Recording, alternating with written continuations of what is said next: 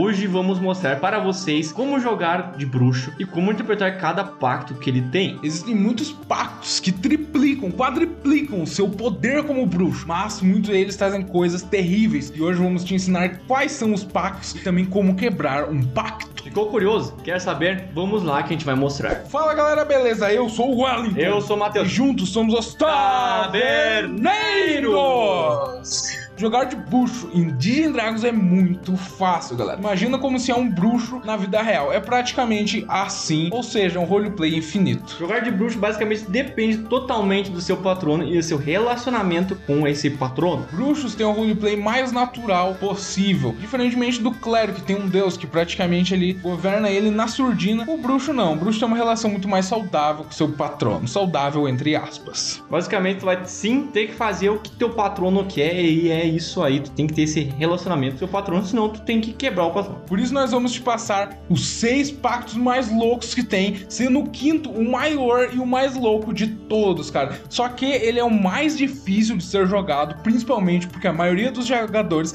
não conhecem este quinto pacto. E ainda de bônus, no final a gente vai te mostrar e te ensinar a como quebrar qualquer pacto de um bruxo. Se liga, galera, na semana que vem a gente vai trazer a continuação dessa série que a gente tá fazendo hoje. E para isso, para você receber essa notificação, você tem que estar inscrito no nosso canal. Então não perca tempo e se inscreve e balança o sininho, porque essa série está de extrema qualidade. Se assegure de ter clicado no botão do like, comenta Bruxa RPG e vamos embora conhecer quais são esses pactos. O pacto. Fazer seu pacto como um bruxo é tudo. Você precisa considerar todos os aspectos de fazer um pacto. Comece com o que te faz criar o pacto. Você era uma criança que acabou de apossoar uma mensagem proibida. O seu patrono te salvou? Será que isso é só uma penchincha para o seu patrono? Leve em consideração a história do seu personagem e o porquê ele quer fazer um pacto com um ser sobrenatural. Mas vamos esquecer esses clichês aí que todo mundo faz. Por exemplo, você, como um bruxo, acabou morrendo e um celestial simplesmente te reviveu e agora ele é seu patrono. Ou simplesmente você quer transformar o mundo em um lugar muito pior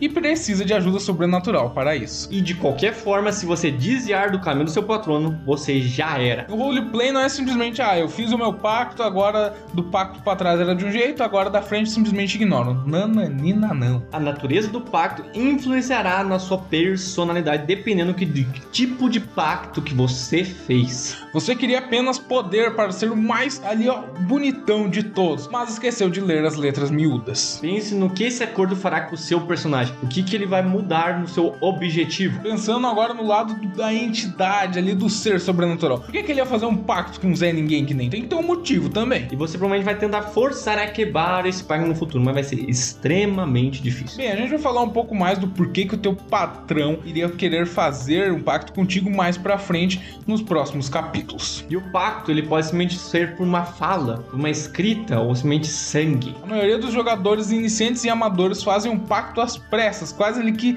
sofrendo pra fazer ele o mais rápido possível, quando na verdade isso é um grande erro. O pacto até mesmo forma como você vai jogar de bruxo. A sua magia que você vai utilizar vai ser para criar armas, ser de cura ou simplesmente dar dano. O que quer que você escolha e principalmente quem você vai escolher vai determinar o futuro do seu personagem. Você pode simplesmente pegar esse pacto e fazer ele afetuar de uma maneira extremamente incrível, fazendo você ser um guerreiro muito poderoso. Agora, além da gente falar os tipos de pacto, nós vamos te falar como eles afetam o seu personagem. Então bora lá. O arqui-inimigo. Jogar com um bruxo em Dungeons and Dragons como arco-inimigo é bom, ou pelo menos parece bom. Enquanto outros bruxos estão lá simplesmente vendendo suas almas, você vai lá e pensa, hum, vou fazer um pacto com o arqui-inimigo. Não deve ser tão ruim, né? Claro que não é ruim, afinal tu vai se divertir pra caramba, ou melhor, o arco-inimigo vai se divertir contigo. É tudo alegria. Lá tem o sol com as luzes lá, você sorridente, matando e massacrando todo mundo. Que coisa linda.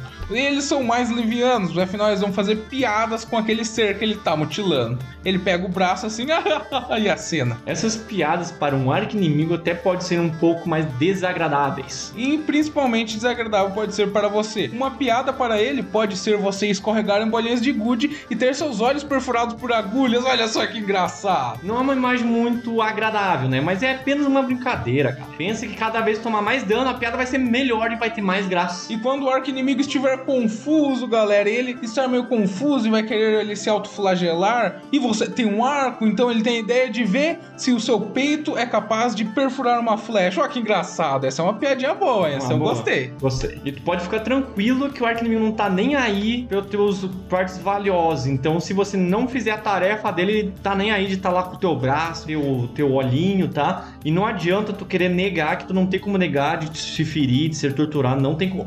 E os arqui-inimigos são extremamente imprevisíveis. Então, uma coisa que pode ser muito valiosa para sua conquista, para ele pode ser simplesmente uma coisa que ele não quer mais, então ele pode jogar fora. E galera, não vai levar a mal, porque esse é só o jeito dele, é tudo uma piada, é tudo uma grande piada. Celestial. Você estendeu a mão aos céus para uma resposta ou ajuda, mas em vez de receber a ajuda de um deus, você recebeu a ajuda de um ser angelical poderoso. Pode começar seu relacionamento dessa maneira, ou até mesmo o anjo aí, o angelical, te mandar fazer uma tarefa e deixar lá tu até ficar pronto. Qualquer opção aí que aconteça vai ser uma maneira muito louca de jogar de bruxo em Dungeons and Dragons. E de claramente vai beneficiar muito mais o patrono do que você, mas você também pode conseguir umas coisinhas legais no meio do caminho. Você fez um acordo com um ser angelical. Então provavelmente só deve ser coisas boas, né? Não é mesmo? Talvez não, né? Porque pode ser que seja algo bom só para os olhos do ser angelical. O anjo quer que todo mundo seja legal e bondoso, mas você não quer isso, você quer ficar ricão, mas você não sabe, então você vai ser manipulado.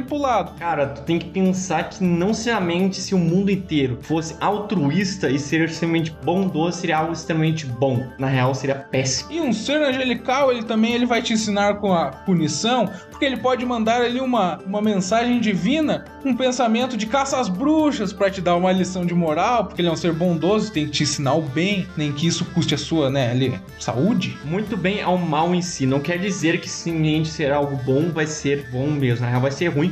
E o seu ser angelical, patrão vai entrar em loucura e simplesmente te mandar matar uma família inteira porque ela simplesmente roubou comida porque ela estava morrendo de fome. Uma criança se perdeu na mata e chegou na cidade muito tarde, então ela quebrou a lei, porque ela está quebrando o toque de recolher e ela deve ser punida pagando com a sua com a própria vida. Olha aí que atitude bondosa que você vai ter que fazer. E é assim que seu patrono pode ser negativo, mas provavelmente tem chance de você mudar isso. Você provavelmente vai ter que ganhar ali a, a força, uma atitude mais fria e uma visão muito mais mundana sobre as circunstâncias do mundo e ter um coração mais blindado para ali na hora de punir a criança ter que punir, porque tu tá fazendo bem, né? Ela não devia se perder na mata. Claro, muito ser, ser bondoso, cara. Tipo, bondoso. bondoso. Como você pode ter visto, um pacto angelical celestial nem sempre pode ser bom. Mas uma coisa é certa, um pacto demoníaco sempre será ruim. Demônio. Você tomou a decisão inteligente de fazer acordo com o demônio. Primeiro, você é um. Segundo, conseguiu o que queria, mas a que custo? Jogar com um bruxo em D&D, um pacto de um demônio, nunca dá certo. Você era um assassino que queria melhorar as suas habilidades de assassinato, então fez um pacto demoníaco para conseguir. Realmente você conseguiu, mas vai sofrer ali algumas coisinhas que não vão mudar praticamente nada, né? Não vai mudar muita Não, coisa. pouquinho. Eles querem fazer um acordo contigo. Que é o quê? Será o que, que seria esse algo em troca que eles queriam? Não pense que ele vai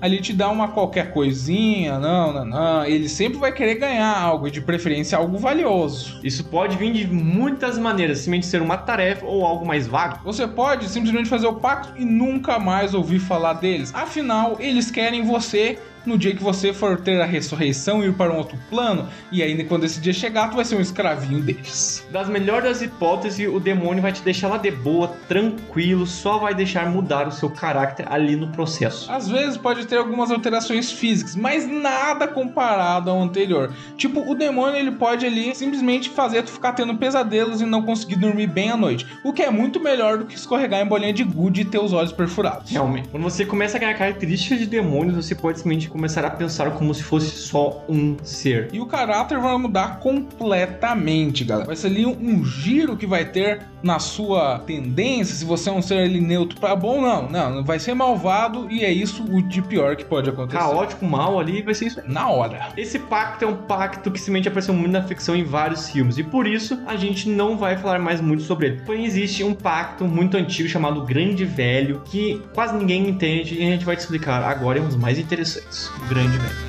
Jogar com um bruxo em Dungeons and Dragons com o grande pacto do velho é possivelmente o mais interessante. Por que falamos isso? Porque não faz sentido. Como que você conseguiu fazer esse patrono? Da onde que você conseguiu conhecer um deus que provavelmente estaria adormecido, preso, acorrentado em algum lugar, ou simplesmente morto? E não vem com essa historinha de ah, foi o acaso, a coincidência, porque isso é clichê de jogador amador. Vai lá e se vira agora para achar um motivo pelo que, que tu fez pacto e também por que, que esse deus quer se interessar em você. Você está fazendo um pacto com Cthulhu ou um Eldritch como ele. Isso tornaria as coisas meio estranhas. A razão do porquê ele quer ou o que, que ele manda você fazer não faz sentido e também nem é para ter lógica. A insanidade é uma coisa que é razoável para eles e quase sempre eles vão usar dela. Por o seu patrão não querer algo padrão, ele pode te fazer fazer uma tarefa meio estranha. Tipo, ele pode pedir para que sempre quando tu terminar uma frase, tu fale uma palavra ou faça um som estranho. Tipo, tu vai lá na taverna e fala: Por favor, me vê uma garrafa de rum. Antedigmon.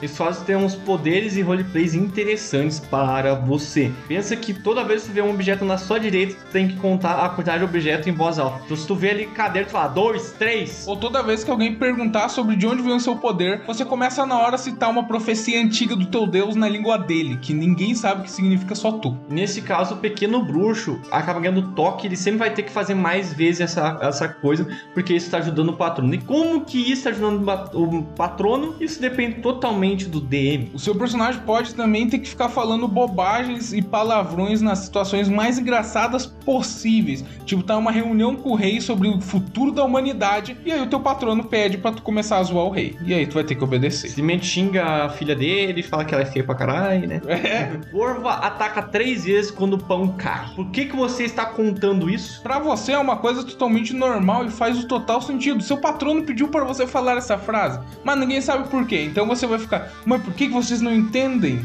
Essas são algumas maneiras de fazer uma roleplay com o patrono do grande velho. Mas agora a gente vai falar de um outro patrono aqui que vai ser mais de boa e não vai deixar mais loucão o seu bruxo. Hexblade. Hexblade é uma estranha subclasse para bruxo. O patrono não é algo específico, como um arqui-inimigo, demônio ou mesmo um grande velho. Em vez disso, você serve uma estranha espada que foi forjada, roubada, criada ou simplesmente é uma arma para você. E o roleplay tem que ser insano, galera. A história também tem que ser cabulosa. Afinal, tu pode criar um vínculo com qualquer coisa, especificadamente uma arma. Então cria uma história caprichada para essa arma. Você pode envolver bruxo com essa arma fazendo ela ser até mesmo a sua preciosa arma, só que você pode desenvolver em algo mais interessante. E pense que também você vai estar amaldiçoado com essa arma. Afinal, você vai ter que ficar matando as pessoas com ela, porque afinal, toda vez que você mata alguém, a alma é absorvida para essa arma. O roleplay do X-Blade é basicamente algo único. Ela é extremamente ampla e livre. De todos os patronos, ela é a mais livre que você pode fazer e não tem muita mais dica para falar sobre ela. Então essa missão é sua. Vai lá e cria uma história fantástica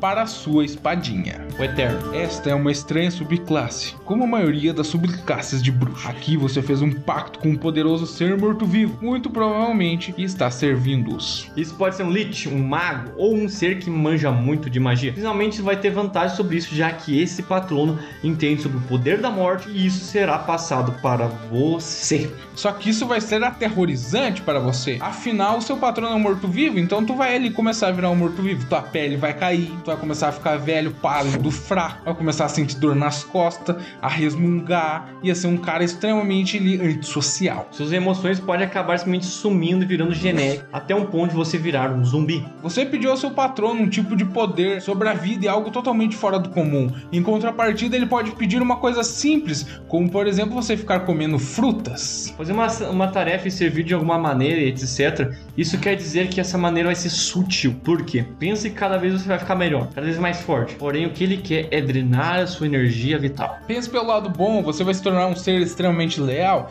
Afinal, você não tem mais para onde fugir e a morte é inevitável, só que ela vai chegar mais precoce e você provavelmente vai chegar em um ponto que tu vai estar entre a morte e a morte. Tu vai olhar para trás e vai ter morte, para frente vai ter morte, então tu vai ter que ser leal à morte. Isso pode ser algo extremamente aterrorizante, porém, para um eterno, Isso é totalmente normal e provavelmente pra ti também vai ser normal, rompendo o pacto. Interpretando um bruxo em Dungeons and Dragons tem muitos pontos negativos. Você leu que cada pacto pode ter uma desvantagem. Servir a um pacto só para ter poder não quer dizer que é raio de sol, não. Vocês viram que é muito complicado ter um patrono. Especialmente se seu patrono começa a lhe perguntar coisas e você começa a se esquivar porque você não quer revelar. Então você finalmente pensou aqui, ó, acabar com esse patrono aí, eu não quero mais, quero quebrar isso aí.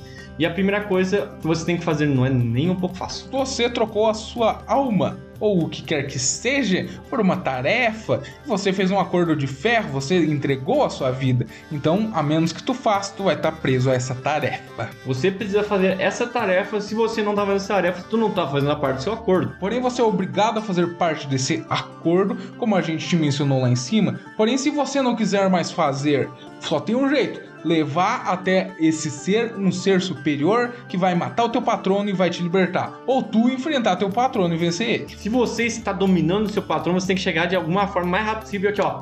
E ter porrada. Isso normalmente não acontece e geralmente nunca vai acontecer. E mesmo que tu consiga, isso tem um risco profundo para o eixo da humanidade. O jeito mais comum e mais fácil é tu conseguir algo externo algum deus, alguma, algum ser que seja mais poderoso que o seu patrono. Normalmente um ser superior ao seu patrono é capaz de quebrar o pacto. E como é que tu faz isso? Tu faz um pacto com outro deus. Isso não será uma tarefa muito fácil, real será bem difícil, já que terá muitas pedras no seu caminho. E uma dessas pedras é simplesmente teu patrono descobrir que tu quer quebrar o pacto e ele vai lá e suga todo o poder de volta para ele. E tu perde todos os poderes que tu ganhou. Mas pense pelo lado bom, agora tu é um fraco, mas não tem mais pacto. Mas e se tu vencer? Olha só, pensa pelo outro lado da moeda. Tu pode vencer o teu patrono, quebrar o pacto e continuar com o poder que ganhou. Cheguei até aqui, gostei muito desse vídeo, até dei like, se inscrevi no canal. Porém, eu vi que bruxa é algo muito complicado e tem uma vida miserável e eu não quero mais saber de magia. O que, que eu faço? Tem uma classe que odeia magia e nunca usa. É o Bárbaro. Clica aqui no lado direito e veja o vídeo para ser o melhor Bárbaro de todos.